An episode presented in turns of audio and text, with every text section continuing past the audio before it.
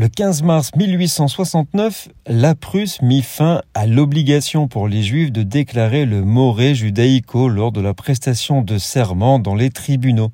Le moré judaïco était un serment spécial qui était imposé aux Juifs lorsqu'ils devaient témoigner devant un tribunal en Prusse. Il était basé sur les croyances juives et impliquait de toucher la Torah et de dire, par la vie de Dieu et par la vie de la Torah, je jure de dire la vérité, toute la vérité et rien que la vérité. Cette déclaration a été instaurée en Prusse en 1726 comme une mesure visant à discriminer les juifs et à les empêcher de témoigner dans les tribunaux.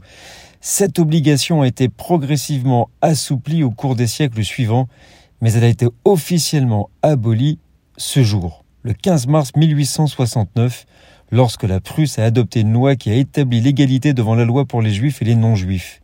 Cette loi a également aboli d'autres discriminations légales qui étaient imposées aux juifs en Prusse, comme l'interdiction de posséder des terres ou de pratiquer certaines professions. Notez qu'en France, on trouve la trace de ce serment sous Charlemagne au 8e siècle et Adolphe Crémieux le fit supprimer en 1846. Nous sommes le 15 mars.